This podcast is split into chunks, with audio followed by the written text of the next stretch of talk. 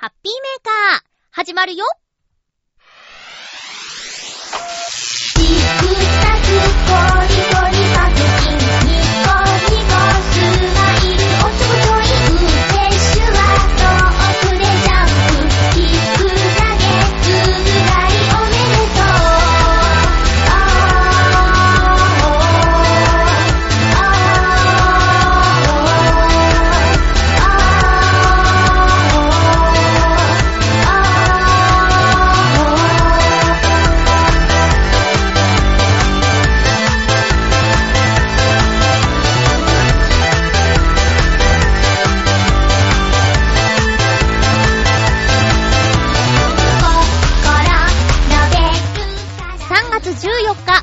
のハッピーメーカー。この番組は、ハッピーな時間を一緒に過ごしましょうというコンセプトのもと、ちょわへよ .com のサポートでお届けしております。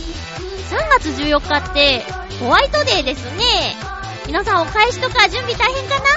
今日も最後まで1時間、よろしくお願いします。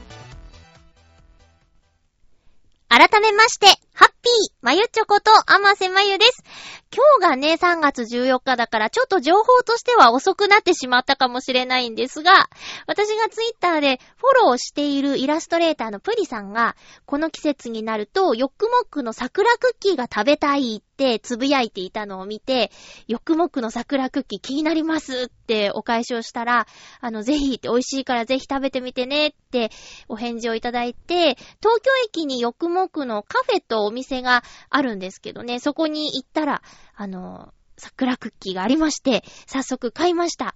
で、自分用もちろんのこと、えっと、最近ちょっといろいろ借り物をしていたので、その人へのお礼とか、もろもろ5000円分ぐらいですね、えー、よくもくの桜クッキーばっかり買って 帰ってきたんですけど、自分で食べたところ、私はとっても好きでしたよ。えー、2種類の味があります。桜の花をイメージしたピンク色のものと、桜の葉っぱをイメージした緑色のクッキー、ラングドシャータイプの、えー、クッキーですね。で、ヨクモクってあの、なん、なんでしょう、ヨクモクのシガールって言ったら結構有名なお菓子なんですけど、えー、そのラングドシャー状のクッキーをシガール、タバコの葉巻のような形に丸めてあるお菓子なんですけどね。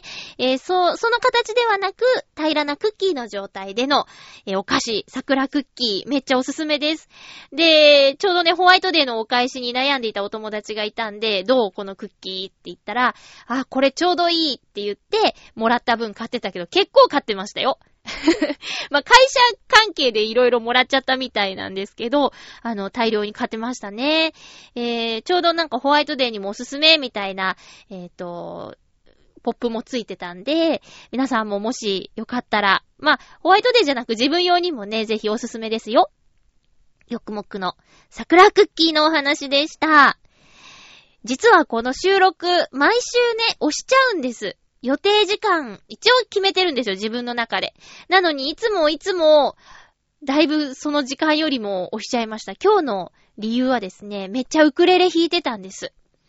ウクレレを、演奏してそれを発表したいっていうのが今年の目標でね、えー先週メールでウクレレ頑張ってますかっていうツッコミのお便りをいただいたんですけど、そう、目標は4月だったんですよ。いろいろ確定申告とか落ち着いて、4月、まあ、いろいろ始まる時だし、いいなと思って4月をめどにやろうと思ってたんですけど、そういや、もう3月も中盤じゃないかと。本当にあっという間ですね、時間が過ぎるのは。それで、まあ、ちょこちょことは触っていたんですけど、やっぱり発表するなら一曲をその一週間なりなんなりで、えー、そればっかり練習して、で、撮って発表してまた次の曲へっていうのが、私の中でイメージしていたことなんですけど、もうウクレレ弾いて歌ってると楽しくて、あっちもこっちも、じゃあ次この曲とか、一回弾いて歌って、ふー、楽しかった、次とか、その、うちに、まあ、たくさんあるウクレレの楽譜見ながらですね、あの、弾けるやつばっかり、簡単なコードのばっかりですけど、選んで弾いてってやってたら今日はね、1時間ぐらいまた歌っちゃって。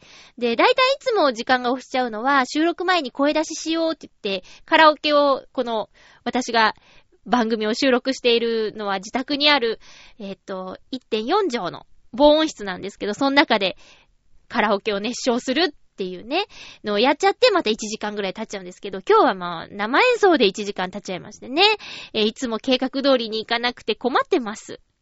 そして、なんかいろいろね、弾いてたらね、まあ、拙い演奏ですが、自分の演奏で弾く、歌うか。自分の演奏で歌うっていうのが一番やりたいことで、別に難しい曲をやったり、テクニックを披露したいとか、まあ、おいおいね、なんか素敵に演奏できるようになったらいいなとは思うんですけど、今はとりあえず、じゃんじゃんじゃんじゃんって、えー抑えられるコードでできた曲をじゃんじゃんって、とにかく演奏したいというよりも歌いたいの方が、えー強いから、そっちでやりたいなと思ってるんですけど、でね、疑問なんですよ。あのー、YouTube には、そうやって演奏動画とか結構あるんですよ。歌ってみたみたいなやつ。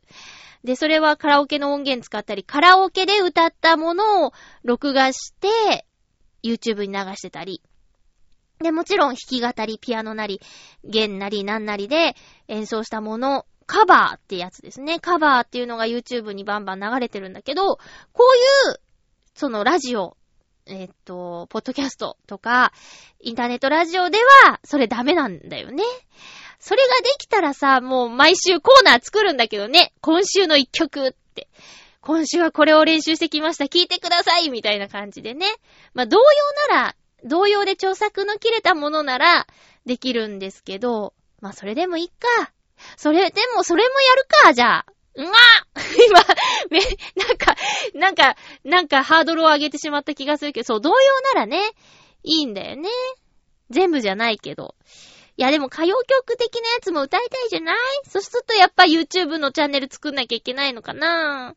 ねえ。その、なんだろう。まあ、発表の場？ライブをするっていうのはまた、またそれは別の意味でハードルがボーンって高くなっちゃうから、うん、あ、ライブといえば、えっ、と、4月29日のノートノーツのライブ予約が全然入りません。8席しかないのに、全く予約が入ってないの。もうダメかな。ユニットもうダメですかね。まあ、あの、4月に入ったら、焦って集客しようと思ってるんですけど、8席だったら来てくれるだろうと思ってたら、8人も来てくれないのね。悲しくて。ああ、悲しいですね、本当に。もう、需要がないんでしょうかね。っていう気分になっちゃうよね。だから、だからって言うんでもないけど、一人でもね、やっていけるようにしないとなって思って、ウクレレをね、ちょっと頑張っていきたいんですけど、そう、ライブ4月29日にあるのでメールください。西新宿のナビカフェさんでやりますんでね、詳細はブログに書いてありますので、えー、ぜひですね、あの、ノートノートをなくさないでください。えー、このまんまじゃやばいよね。さあ、あのーちょっと話はガラッと変わりまして、えっ、と、3月11日は東日本大震災から6年の日でしたね。あの、特に私は何をするでもなく、ただ、えー、その11日の前にテレビで、あるおばあちゃんのドキュメンタリーを見たんですけど、それを撮影していたのが、まあ、テレビマンの息子さんっていうことで、こう、テレビ局が取材に行っても語られないであろうおばあちゃんの本音みたいなやつが、息子さんが回すカメラの前で語られた。そのおばあちゃんの手記が本になりましたっていうような内容だったんだけど、まあ、久しぶりにテレビを見て号泣しましたね。あのーお父さん、まあ、おばあちゃんの旦那さんが、えー震災で亡くなったそうなんですけど、で、おじいちゃんと一緒に過ごした、まあ、旦那さんと一緒に過ごした、そのお家もね、え取り壊さなきゃいけないっていうところのシーンとか、なんかその手記にはね、こう、家が壊されていくところに立ち会ったんだけど、自分の手足をもがれるような思いで見てましたっていう、えーこう、手記がね、残っててね。で、実際それを見ているおばあちゃんを撮影してる息子さんも泣くおばあちゃんを見て、おばあちゃんっていうか、まあお母さんか、を見て、もう、撮影しながらも泣いてるんだよね。だからまあ、その、こう、テレビ局がね、取材させてくださいって言ったら、やっぱり、そんな初対面の人に本音なんか言えないけど、身内だからこそ取れた、えー、気持ちとかね。で、それは、あの、伝えるべきだと息子さんは思ったということで、テレビで放送してたんだけど、そうなんだよね。まあ、こう、ちょっと離れた場所、まあ、影響はすごくあったけども、そん、家がなくなっちゃうような思いはしてなくて、でも、そういう人が、この同じね、国の中にいてね、苦しんでて、今も、今はおばあちゃんは、あの、死んだ旦那さんの年を6年経って超えて、で、もっと頑張って生きるねって、生まれ変わってはまた一緒になりたいよ、みたいなこととかを手記に書いてあったんだけどね。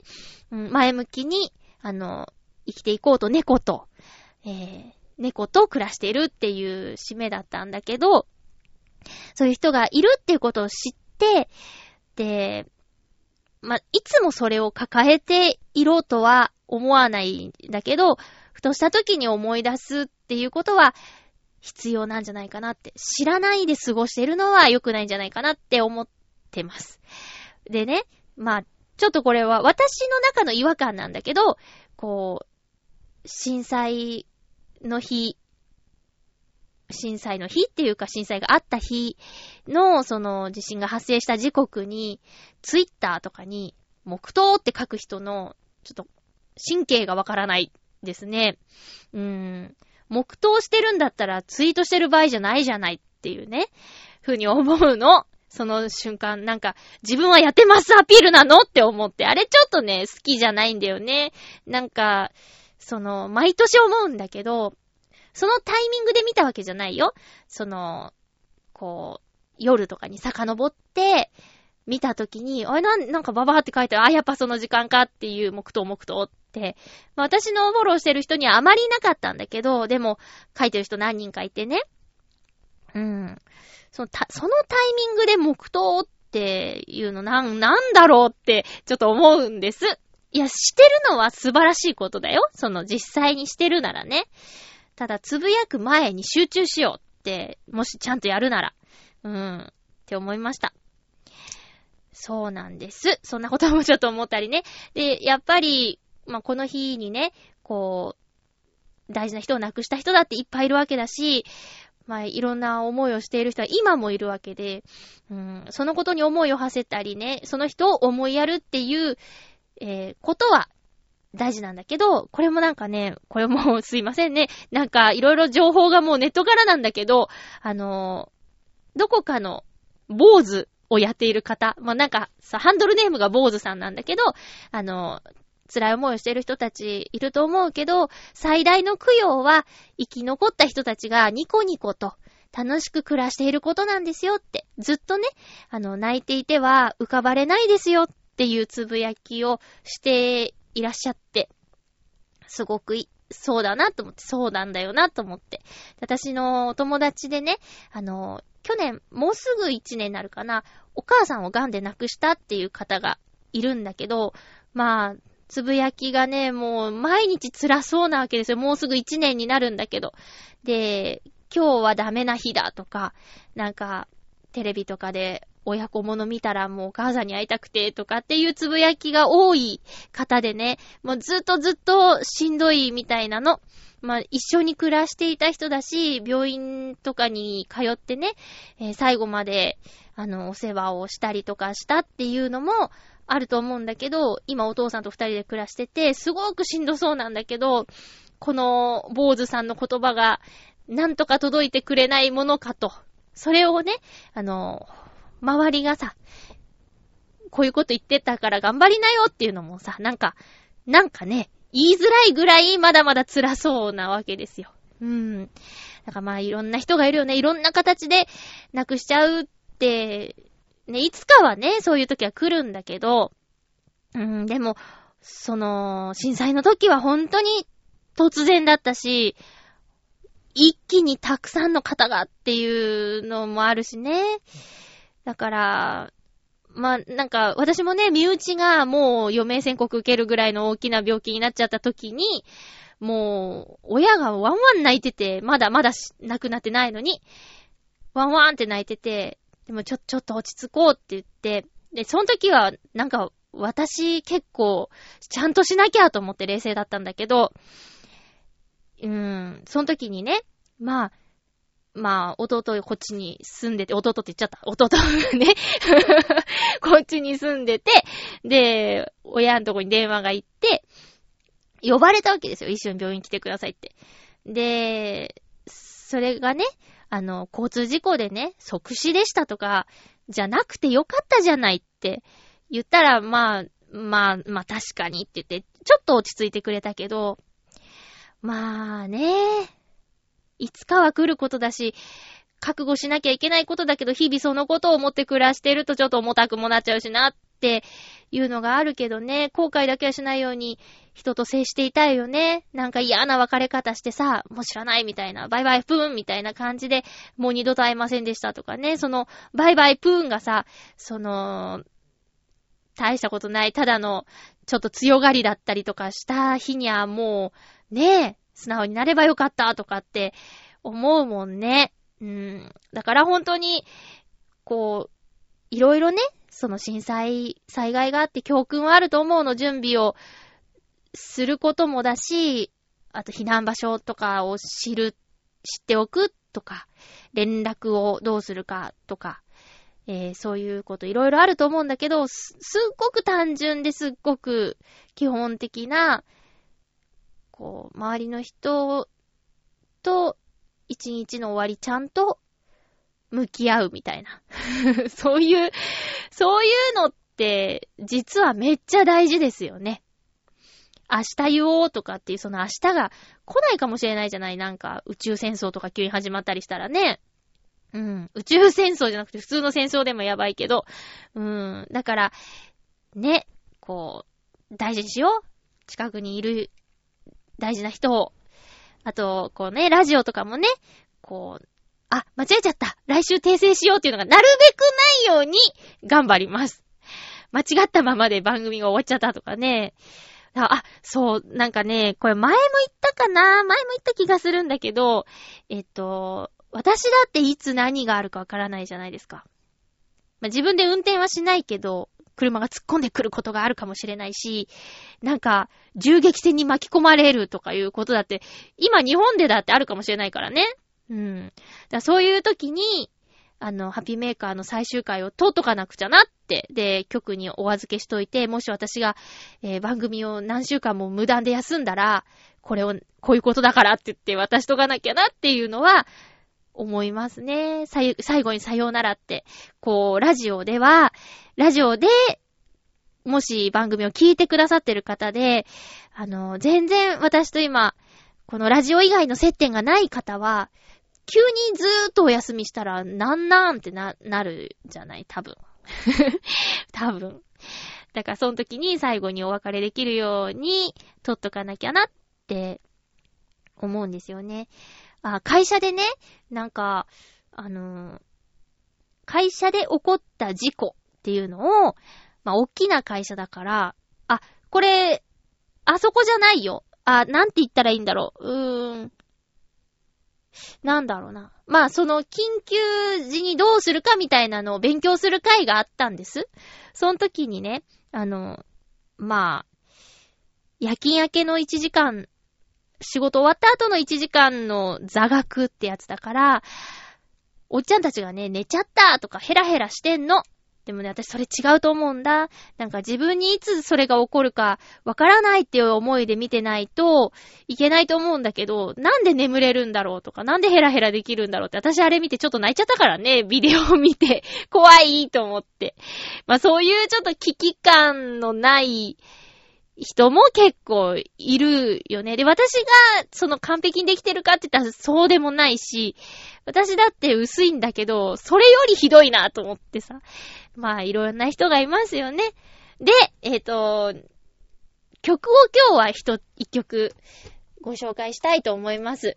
その、震災があった年に、うんと、石岡正隆さんが中心となって、えー石岡正隆さんの友人、知人、47名で作った諦めないでという曲があります。で、この曲が入っている石岡正隆さんのキロエというアルバムを買うと、えーその収益の一部が、うんと、募金というか、えー災害、震災で被害に遭われた方のところへ行きますと。一部行きますということで、えーそれに私も参加しております。えーので、今日はちょっと聞いてください。作詞作曲は石岡正隆さんと陽一郎さんとバチさん。チョアヘヨにもゆかりのある皆さんで、3人で作った曲に47名、総勢47名の方が歌とか演奏とかで、えー、関わっております。では、石岡正隆さんのアルバム、キロエに入っている、えー、震災復興ソングですね。諦めないで聴いてください。ごめん、ちょっと待って、つなぎ間違えちゃった。あ、ごめんなさい。ブーって言っちゃった。それでは、気を取り直して、諦めないでです。「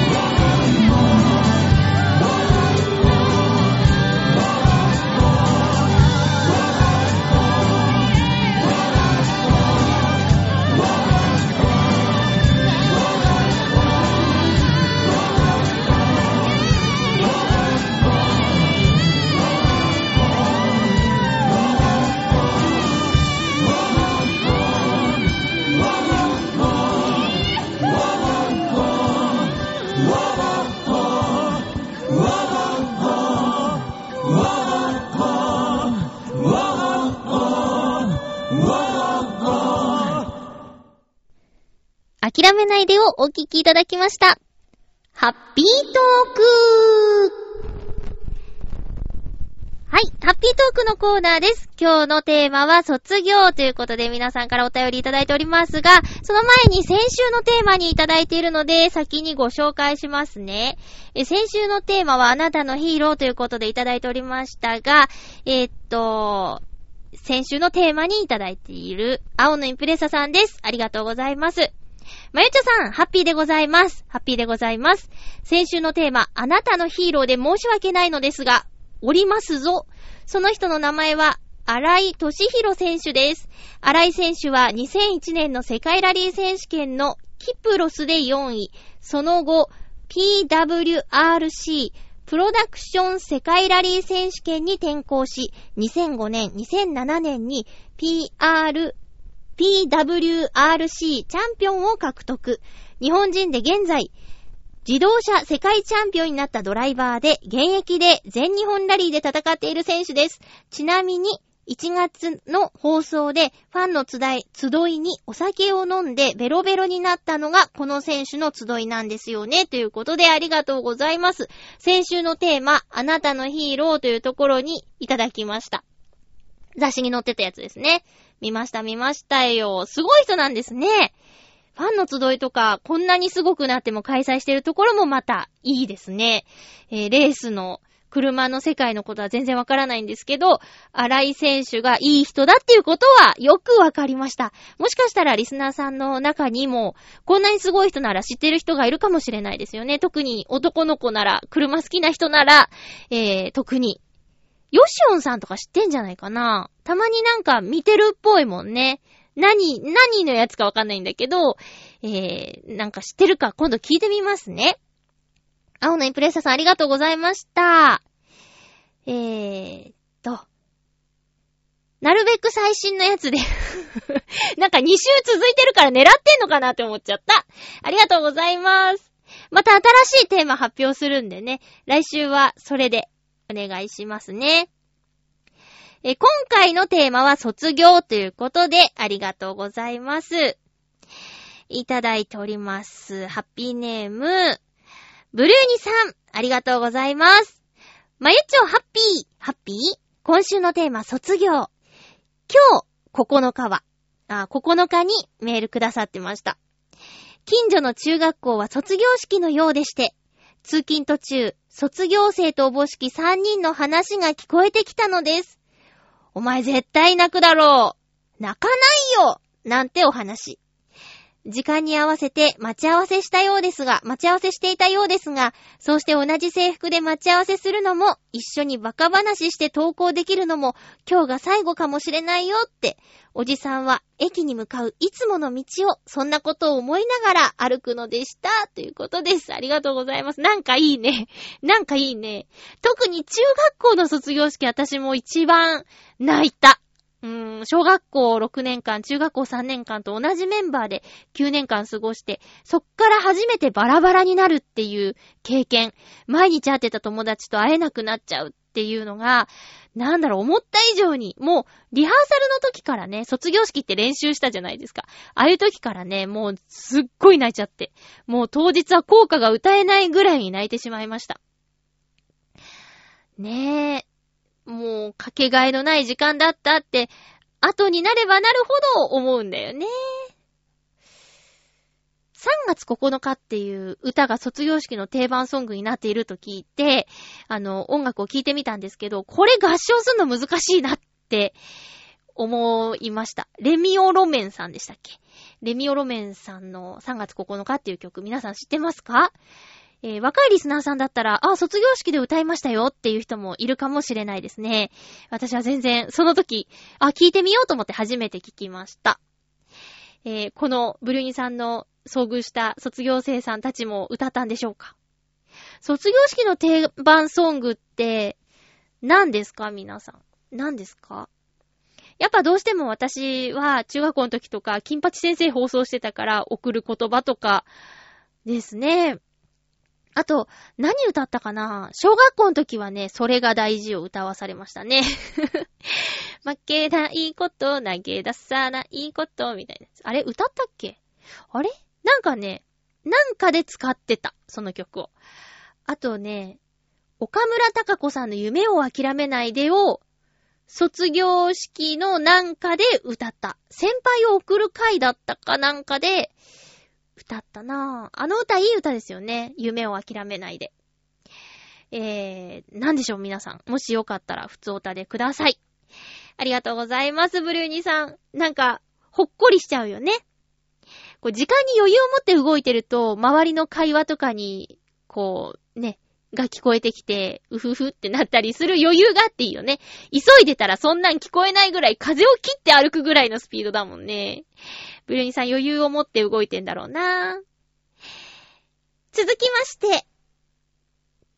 うーんと、ハッピーネーム、フクロウのキスさん、行きましょう。お、よいしょ。はい。えー、まゆちょさん皆様、ハッピー、ハッピー？今回のテーマ、卒業について。私の場合、通信課程の大学を卒業するために、今まさに卒業論論文を作成中です。当初の予定では、もう去年のうちに論文を仕上げているはずだったのですが、新たに手に入った資料で内容を若干変更したり、スランプで全く書けなかった時期もあったりして、残念ながらまだ仕上げられずにいます。来年3月の卒業のためにも、なんとか提出期限の10月までに仕上げたいところです。ちなみに見通しとしては、順調にいけばできるかもくらいです。頑張ります。それでは。ああ、ありがとうございます。そんな長いスパンで考えてる感じなんですね。えっと、提出期限っていうのは、多分、そうなんだろうから、えっと、10月、今年の10月。うん。が提出期限なんでしょ？それのために、年内に書くことを目標にしてたって、だいぶ早いですね。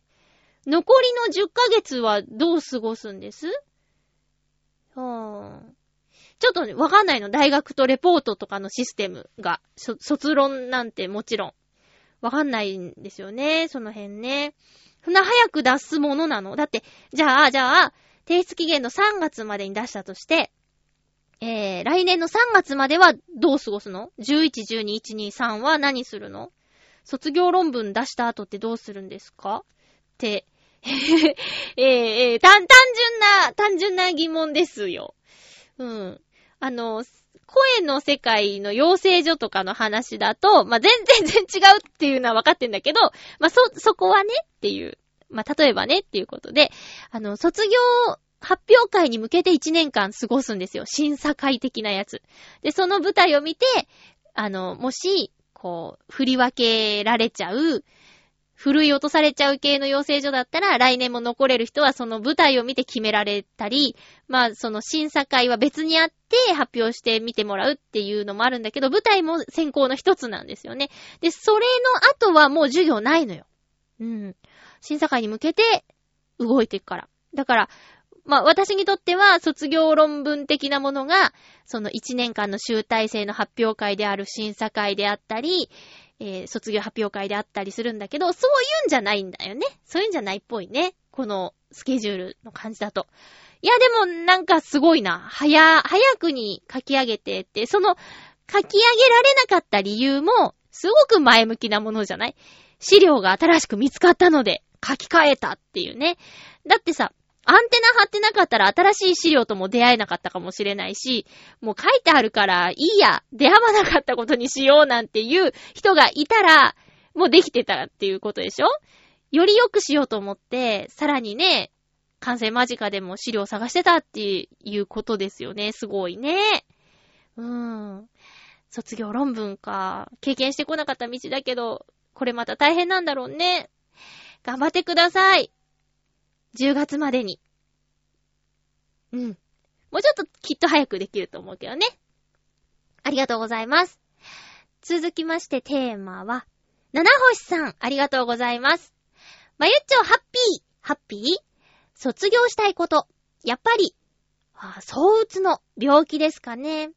20代前半にかかってから結構長くかかっていますし、突然のコントロールが効かない感情や湧き上がってくる理由不明の恐怖感は今でも苦しいものがあります。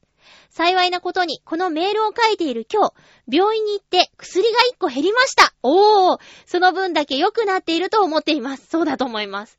いつかは薬も減らしていき、医者の先生に、治ったからもう来なくていいよと言われたいものですね。それでは、ということでありがとうございます。うーん、そうか。まあ、病気のことはね、なんか難しい。コメントも難しいですけどね。ただ、あれだな。私、私も結構あるんですよ。突然コントロールが効かない感情や湧き上がってくる理由不明の恐怖感。これ、わかんないですよ。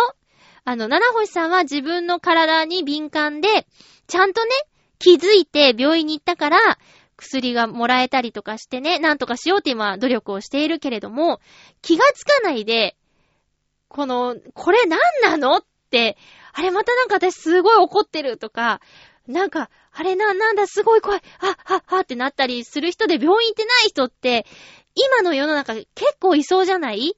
だからなんか、まあ、悲しいけどさ、なんかなんだ、命をね、じ、自ら立っちゃう人とかだって、ニュースでちょいちょいいるじゃないですか。そういうの言う人たちが、自分の体にもっと敏感だったらな、とか、自分の心の声をもっと聞いてあげてたら、もしかしたらって言うとね、か、なんか残念な感じがするけどね。七星さんは大丈夫だよ。ちゃんと自分の心の声が聞こえてるから。うん。しかも良くなってるから。大丈夫です。大丈夫だと思います。うん。なんか、キムタクのドラマでね、医者が大丈夫っていうことがちょっとクレームが発生してるらしいから、私がはっきり大丈夫って言うとまたね、ちょっと良くないかもしれないけど大丈夫だと思います。なんかすごく前向きだし、いろんなことに取り組んでるしね。うん。お便りもありがとうございます。続きまして。いっぱいいただいてるね。ありがとうございます。ハッピーネーム、うんと、SG3000T さん。ありがとうございます。まゆっちょハッピー、ハッピー？所属しているアイドルグループから抜けるのを卒業と言われるようになりましたけど、いつ頃から言うようになったのですかね？自分の記憶では、モーニング娘。の頃だ、頃からだったような気がします。それでは楽しい放送を。ありがとうございます。楽しんでますか？今んとこ。どうでしょうか？えっと、あれはどうなんですか？私全然、あのーわからないんですけど、おにゃんこクラブとか、なんか、そもそも、大勢いるアイドルグループっていうのが、あまりないよね。おにゃんこクラブ以外にいる？その昔の80年代ぐらいのアイドルとかで。モーニング娘。は90年代だよね。うん。あれ ?2000 年代 ?90 年代からいた？あ、だって、朝やん、岡山で見てたから、多分モーニング娘。90年代だよ。多分。うーん。モーニング娘。はいっぱいいたからね。で、何期何期ってどんどん後から入れていくしね。おにゃんこクラブだって大勢いたんじゃないの？それで途中で辞めたり、抜けたりする人っていたんじゃないですか？その時は卒業って言わなかったんだとしたら、そうですね、おにゃんこクラブじゃなくて、モーニング娘。からかもしれないですね。うん。どうなんですか？なんか、AKB とかさ、卒業するたびになんか結構取り上げられるじゃない？まあメンバーにもよるんでしょうけど、知らないとこでどんどん卒業してるのかもしれないけど、この間、なんだっけ？あの、誰かが、ごめん、いや、悔し、詳しくなくて、誰かが卒業するっていう時に、えー、卒業前の大きなライブに、えっ、と、初期の神セブンが揃ったとかっていう話題。例えば、えっ、と、上からマリコ。マリ、マリ、マリ姉さん、マリコさん、マリコ様。とか、あっちゃん。とか、えー、ゆうこさんとか、その辺がみんな大集合したっていうのがあるからさ、卒業っていうのが一つのイベントになって、同窓会で的なね、ことも一気に起こったりとかして、そういうの面白いですけどね。推しメンが卒業するってなると、やっぱファンとしてはね、寂しくなるよね。うん。すごかったもんね。あっちゃんの卒業の時とか。おまわりさんとか警備員の人出てたもんね、街にね。うん。すごいね。もう確かにそれを普通に使ってますね、卒業。うん。アイドルから抜け、抜けるとか、引退っていうよりも卒業って言った方がなんか次があるみたいな感じして前向きですもんね。SG3000T さん、ありがとうございます。えー、っと、続きましては、ハッピーネーム、コージーアットワークさん、ありがとうございます。えー、っと、まゆっちょ、ハッピー、ハッピー？長年愛用してきた iPhone 4S を卒業して iPhone SE に機種変更しました。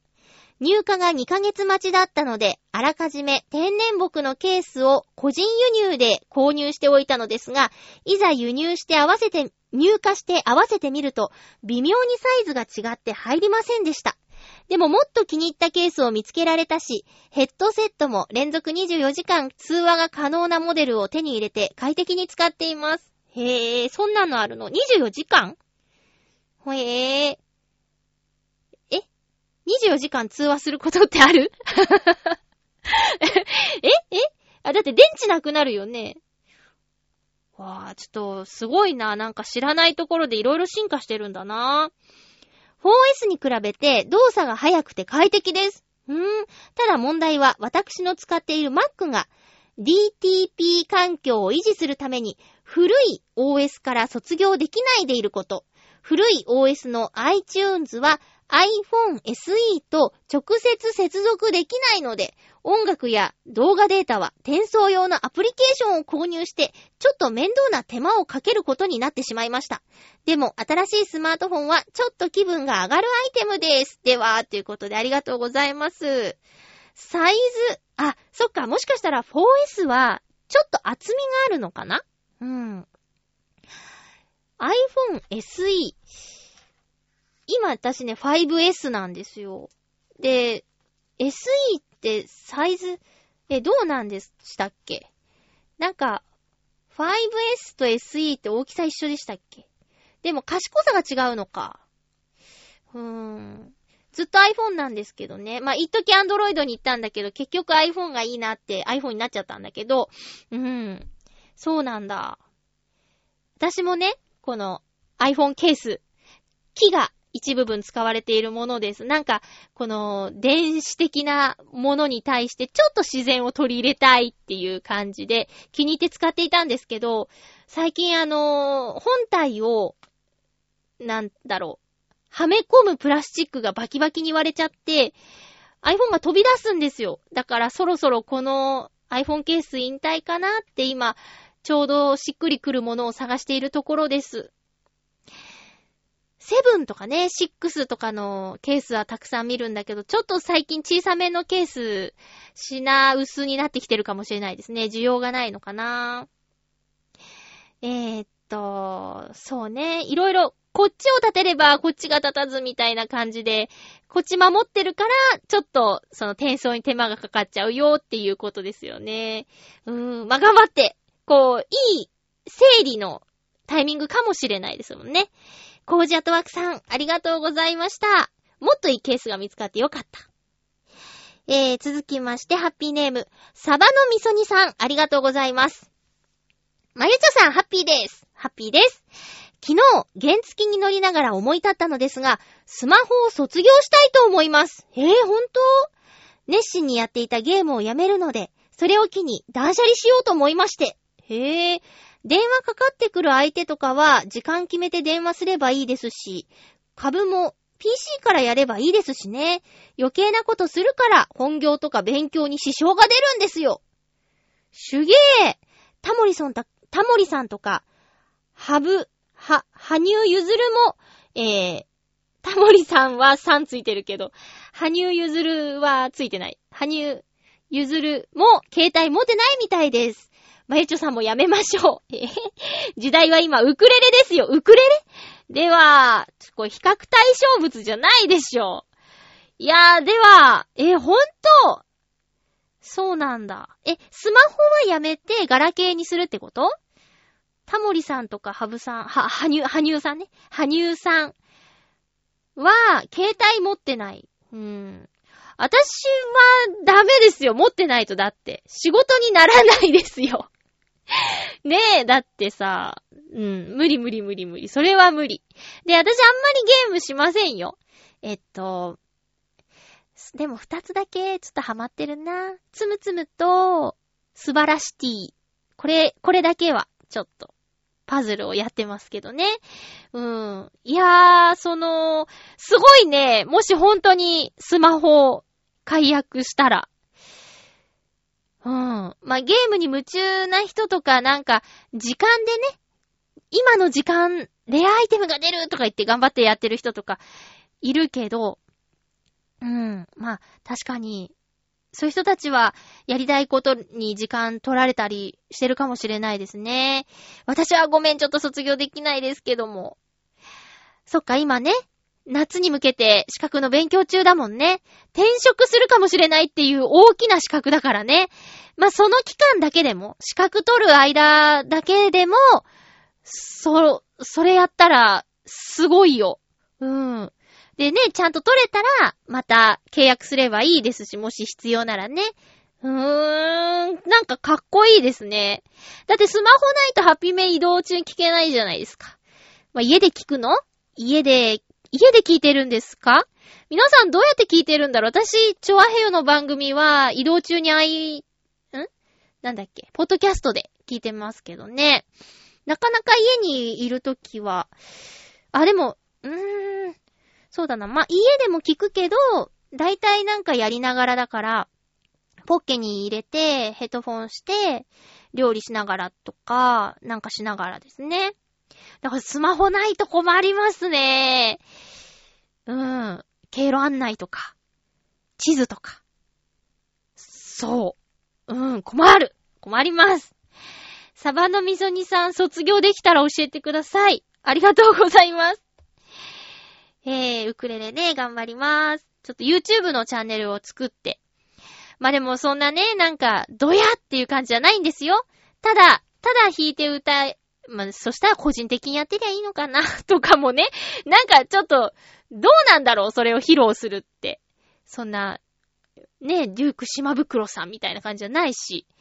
うん。まあ、えーっと、とりあえずやってみます。バットがついたら凹むんだろうな。えー、以上、ハッピートークのコーナーでした。普通歌をいただいておりますのでご紹介しますね。えーお二人の方からですね、私が先週お話しした、えー内容にフォローのお便りが届いております。ありがとうございます。えー、スジ 3000T さん、ありがとうございます。まゆちょハッピー、ハッピー？アキラ100%さんの R1 の時のネタとネタの間にかかっていた曲は、そう、これが何の曲なんだろう？面白いって言ったらね、教えてくれました。ヒゲのテーマという曲です。動画を見ればわかりますが、8時だよ全員集合のコーナーの一つで、志村けんさんと加藤茶さんが、塩ビ服に口ヒゲの格好で大道芸みたいなことをするのですが、その時のバックに流れるのがこの曲です。え念のため、えっと、リンクを貼っときますということでありがとうございます。えー、SG3000T さんと、そして、ハッピーネームブルユニさんから、まゆちょハッピー、ハッピー、R1 グランプリで、アキラ100%さんが登場した曲は、ドリフターズのヒゲダンス、ヒゲのテーマの出だし部分ですよ。ドリフ世代の私は、その曲だけでテレビに釘付けでした。息子も、アキラ100%さん、大笑いして見てました。っていうことで、ありがとうございます。SG3000T さんとブルーニさん、えっ、と、私の疑問を解消してくださってありがとうございました。ヒゲのテーマ。私ね、ドリフを見て育ってないので全然ピンとこなかったけど、なんかどっかで聞いたことあるなぁ感はあったんですよ。そっか。じゃあ、もともとその、なんていうか、うーん、コメディに使われている曲なんですね。なんかあの曲だけで面白いもん。ちょっと。ふふってなっちゃうもんね。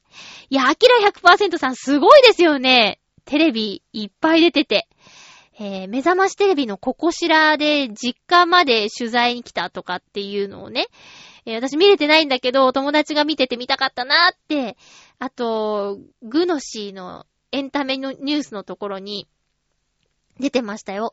えー、苦労を支えた奥様のお話 とか、心温まるエピソード系で出てましたね。いやー、すごいなー。バオでもかでも言ってましたけどね。なんか、やっぱ、身近な人がボーンと行くと、身近、身近っていうか、会ったことある人がボーンと行くと、やっぱね、興奮するものですね。特にバオさんや大塚さんは、一緒にやってた人たちだからね。うん。これからが楽しみですね。ますます。えーっと、お便り本当ありがとうございました。もう一つ、今週の一本ということで、コージーアットワークさんからいただいております。まゆっちょ、ハッピー、ハッピー？今週、ケーブルテレビで見たのは、2014年、オーストラリア制作の SF 映画、プリデスティネーション、プリデスティネーション。巨匠、ロバート A. ハインラインの時間テーマ SF、輪廻の蛇を映画化した作品です。うん。巨匠は小説家さんなのかな？連続爆弾、連続爆破犯を追う最後の任務を果たそうとする時間局のエージェントを縦糸に告白雑誌のライター、ジョンの数奇な運命を横糸にして語られるタイムパラドックスの物語には全体を包む重く暗い雰囲気がとても合っています。主演のイーサン・ホークはもちろん、あ、知ってる。サラ・スヌークは知らないけど、演技も光っていて、出口のない時間の迷宮が見事に描かれていました。おー、時間テーマの SF は先が読めてしまうとがっかりしてしまいますが、この作品は先が読めず、またもし読めたとしても、作品の世界観で最後まで飽きさせません。うっかりこれ以上書くと面白くなってしまいそうなので、ん？これ以上書くと面白くなくなってしまいそうなので、あとは予告編の動画をどうぞということでありがとうございます。すごいね。なんかいろいろ見てるコージーさんが、ここまで面白いって、はっきり言えちゃう作品気になりますが、あのーダークで暗い雰囲気なんですね。私、この間、アサシンクリードを見たんですが、映画館で爆睡してしまいました。ゲームでやってるっていう友達と見に行ったんですけど、その人はもう大興奮して、すごいすごいすごいよかったって言ってんだけど、私、うん、なんか気がついたら最後のシーンでエンドロールなったって言ったら、嘘ーって言われちゃった。だから好きな人にはたまらないみたいですね。これからシリーズ化されんのかな？私にはマグニートーにしか見えなくてね、主役がね。いや、同じ俳優さんなんだけどさ。あ、マグニートーやーって。なんか、ちょっとキャラクターも、あのー似てるような気がして。違うんだけどね。うん。マグニート、好きなんですよ、X メンの。ねえ。あと、えー今週はモアンナと伝説の海を見てきました。これ、あんまり期待してなかったんだけど、大好き。すごい良かった。なんか、なんだろう。ピノキオとかさ、昔のディズニーで水が出てくると、ディズニーの水はすごいんだぜ、みたいな風にね、思ってたの。いや、水がすごいって、こんなの絵で描けるなんてすごい。水すごい、水すごいって言ってたのに、もうね、モアナの海はね、もう、なんなの？本物なの？っていうぐらいに、すごかったです。水の表現ね。なんだろう。まあ、日本のアニメとかもすごいんだけど、やっぱディズニーってすごいなって思いました。で、今回はちょっと時間の関係で、本当は字幕見たかったんだけど、吹き替えで見たんですが、吹き替え、すごく良かったですよ。歌舞伎のね、尾上松也さんっていう人が、えっ、と、結構メインのキャラクターやってたりしたんだけど、歌もそのまま本人さんが歌ってて、えーすごく面白かったです。私、アナと雪の女王より好きですね、モアナの方が。うん。もし興味のある方いらっしゃったら、ぜひ、見てみてください。アサシンもね、皆さんの中でもしかしたらゲームやってるよっていう方もいるかもしれませんが、アサシンもぜひ、どうぞ。好きな人は喜んでおりました。よ。ということで、次回の予告です。え次回は、うーんと、3月の21日の放送を、ちょっといつもと違います。早いですよ。3月17日金曜日に収録する予定です。えー、テーマは、ボードゲーム。まあ、ボードゲームに限らず、テレビゲーム以外のゲーム。なぜかというと、最近私の周りでこれが熱いからです。単純に。えーテレビゲーム以外のゲームで、えっと、やったことがあるものとか好きなものとか、これがおすすめみたいなことを教えてください。例えば、将棋、オセロ、えー、囲碁、うん、花札、トランプ、あと、なんか最近パンデミックっていうのが流行ってるらしいね。人生ゲームとか、いろいろあると思うんですけど、アナログな、まあ、人生ゲームはね、テレビゲームでもあるんですが、まあ、あえてアナログな方でお話ししていきましょう。それらにまつわるトランプでこんなことやったらこんな面白かったぜとか、えー、将棋は任してくださいとか、オセロの勝つ秘訣とかなんかエピソードあったら送ってください。収録はいつもより早いので、お便りお早めにお願いいたします。17日金曜日に撮ります。お相手はまゆちょこと、あませまゆでした。また来週、ハッピーな時間を一緒に過ごしましょう。ハッピー